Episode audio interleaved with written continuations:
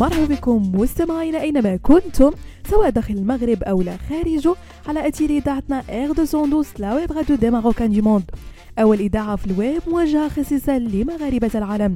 فقرة Fashion Week ديال هاد الأسبوع وكما العاده غنرافقكم في إطلالة في آخر ما وقع في عالم الموضة والأزياء وال lifestyle في شهر أكتوبر الوردي تزداد التوعية بأهمية الكشف المبكر عن سرطان الثدي لذلك سأقترح عليك سيدتي أجمل تنسيقات باللون الزهري والتي رصدناها من مجموعات الأزياء الجاهزة لموسم خريف 2023 حتى تدعمي أنت كذلك النساء المصابات بسرطان الثدي أولا فستان زهري من ماركة كارولينا هيريرا. عادت بعض الماركات العالمية موضة الفساتين القصيرة المنفوشة التي تألقت بها نجمات أفلام الأبيض والأسود.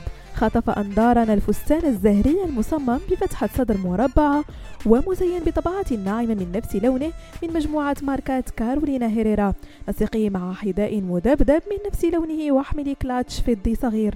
ثانيا فساتين ساتان من ماركة أليكسيس مابيل.